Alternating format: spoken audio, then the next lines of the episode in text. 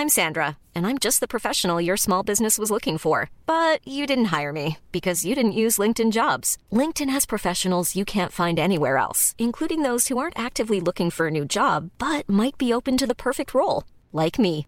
In a given month, over 70% of LinkedIn users don't visit other leading job sites. So if you're not looking on LinkedIn, you'll miss out on great candidates like Sandra. Start hiring professionals like a professional. Post your free job on linkedin.com/people today.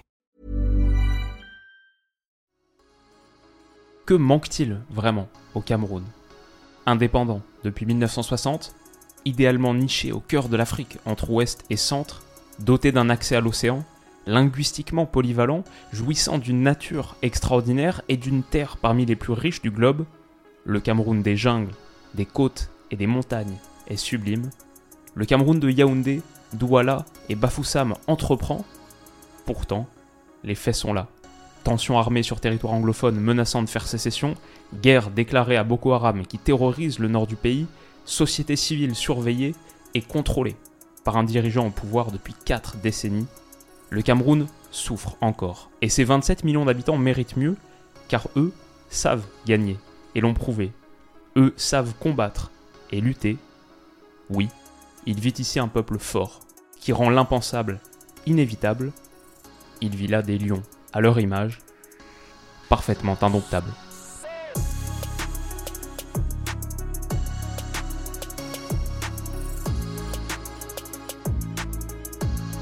Les amis, bienvenue, j'espère que vous allez tous très bien et très content de vous retrouver pour ce troisième épisode de Mondial. Après avoir parlé du Qatar puis du Canada, on s'intéresse aujourd'hui au Cameroun. Et comme d'habitude, la première question c'est quelle est l'ambition de la sélection camerounaise? Quelle est l'ambition de ces lions indomptables au Mondial dans quelques semaines?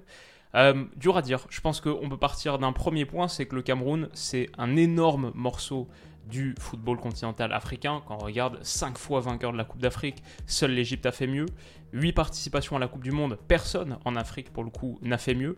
Et parmi ces 8 participations, il y a bien sûr un quart de finale en 1990, ce qui fait du Cameroun la première sélection africaine à atteindre ce stade de la compétition. Ils sont quasi demi-finalistes en plus.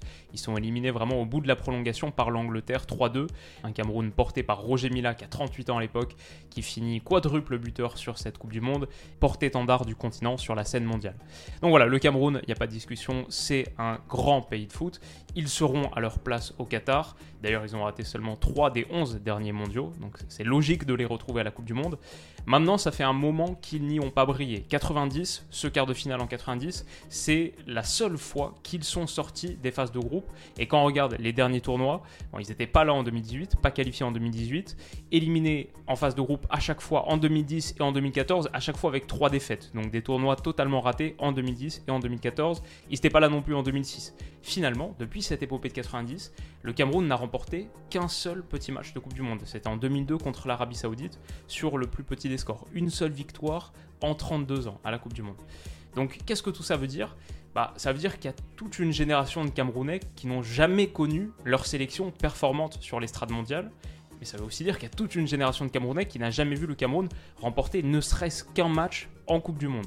Donc c'est aussi de là que part le Cameroun. Bien sûr, c'est un grand morceau du continent africain, bien sûr, c'est un pilier de ce football, c'est un grand pays de foot, tout ce qu'on veut, mais il y a aussi cette histoire récente en Coupe du Monde qui est plus compliquée, le Cameroun part aussi de là, et ce qui pose la question, quelle doit être l'ambition? Pas si facile à trancher.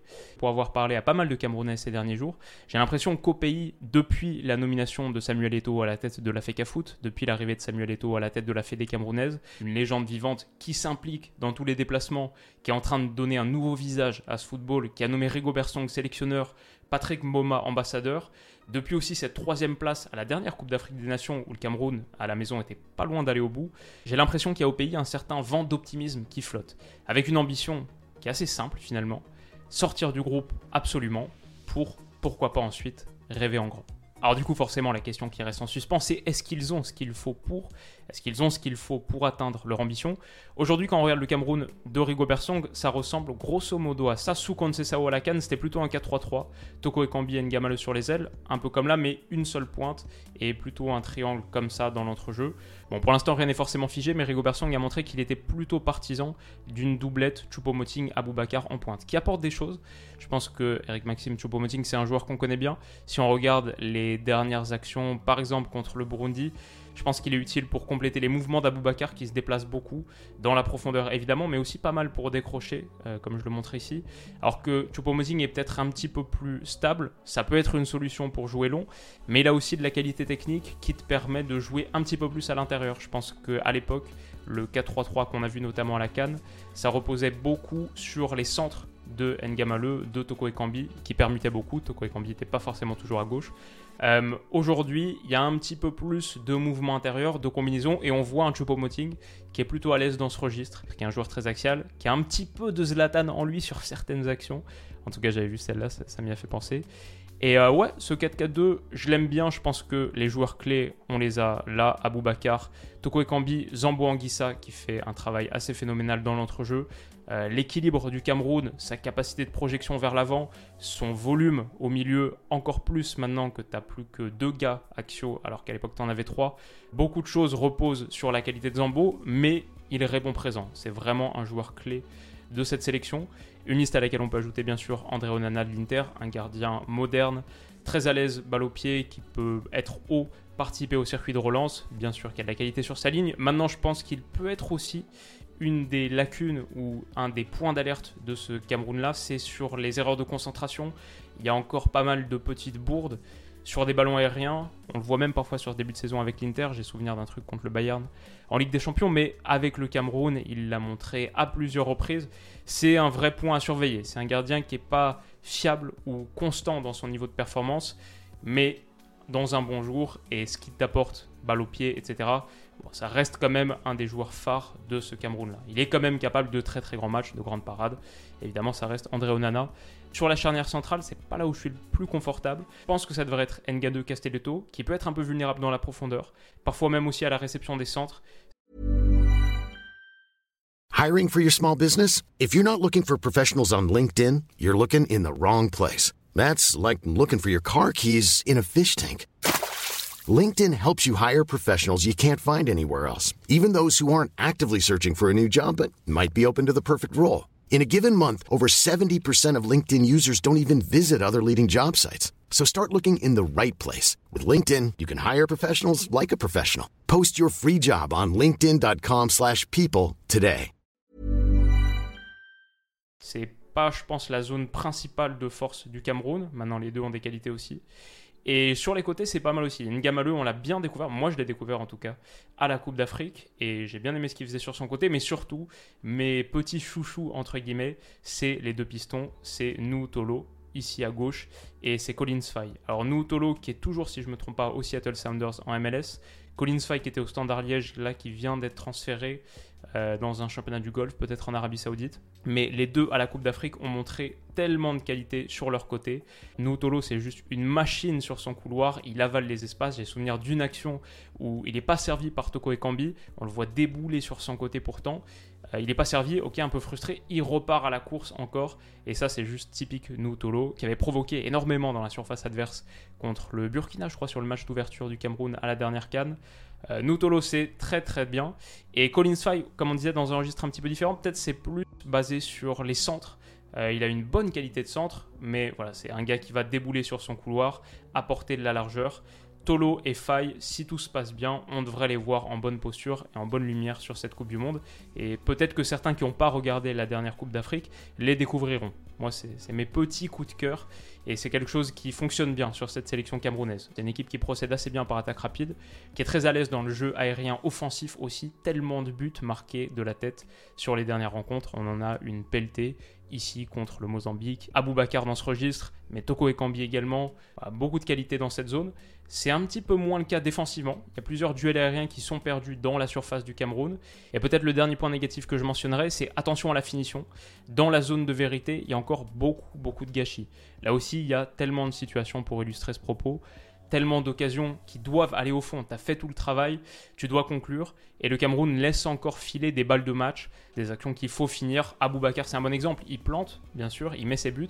Mais avec le volume qu'il se procure, je pense que ça devrait être encore mieux. On l'a vu sur le dernier match à nouveau contre le Burundi, par exemple. Contre l'Algérie aussi, il y avait eu un énorme gâchis qui aurait pu coûter beaucoup plus cher. Mais voilà, ça c'est à peu près le Cameroun. Maintenant, on a beaucoup parlé tactique, on a beaucoup parlé des individualités. Moi, le point que je trouve majeur dans cette formation, si on l'évoquait pas, on se tromperait, c'est la qualité mentale. Je sens un groupe qui est capable de rebondir dans l'adversité, qui fait preuve d'une résilience assez extraordinaire. On l'a vu à la Coupe d'Afrique, on l'a vu sur la phase de qualification pour la Coupe du Monde, contre la Côte d'Ivoire par exemple, ce match hyper dangereux où ils sont menés, ils reviennent au match retour, arrachent la qualif. Contre l'Algérie, évidemment, tu te qualifies à la dernière minute de la prolongation du match retour à l'extérieur. Ce scénario indescriptible.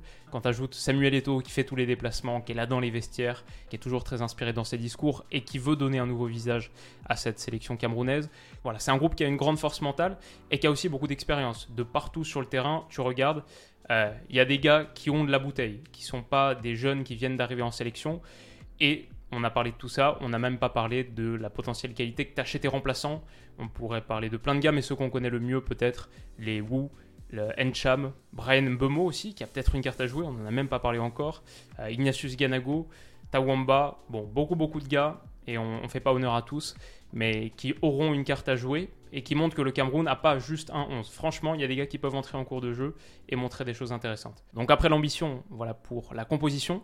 Mon avis maintenant, la conclusion et mon prono pour ce Cameroun, je vais dire que je les avais plutôt bien aimés à la Cannes. On avait fait tout un tas de vidéos sur la Coupe d'Afrique, quasiment quotidiennement, on suivait cette coupe, et j'ai beaucoup parlé du Cameroun à l'époque.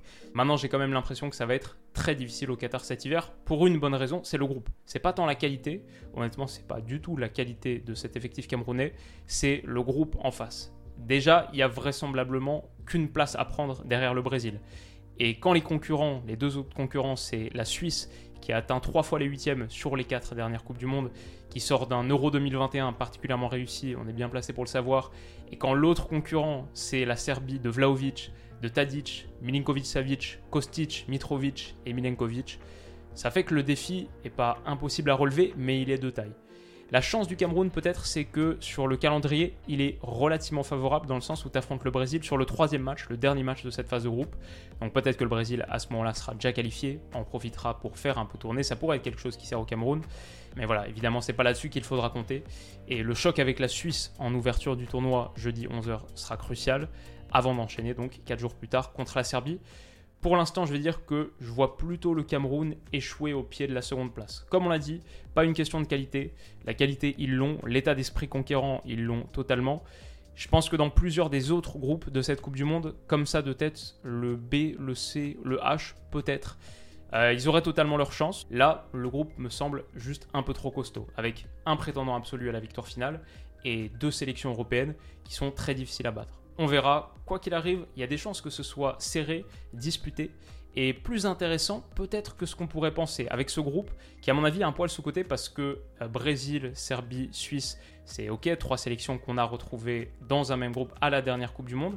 Mais franchement, avec le Cameroun en prime, il va y avoir de la bataille et ça va être un groupe super intéressant, je pense. Dites-moi ce que vous en pensez, où est-ce que vous voyez le Cameroun aller au mondial cet hiver Qu'est-ce que vous avez pensé de cette vidéo? Si elle vous a plu, n'hésitez pas à mettre un petit pouce bleu, ça m'encourage beaucoup, ça aide son référencement. Et si vous voulez pas rater le prochain épisode de Mondial, qui sort dans quelques jours à peine maintenant, forcément on enchaîne, n'hésitez pas à vous abonner à la chaîne. Voilà, un grand merci à vous, un grand merci à Luigi et Madrel aussi qui m'ont envoyé un petit mail à willowmondial2022 à gmail.com, ça m'a beaucoup aidé. Et on se retrouve très vite pour le prochain épisode. Prenez soin de vous et de vos proches, et à bientôt. Bisous.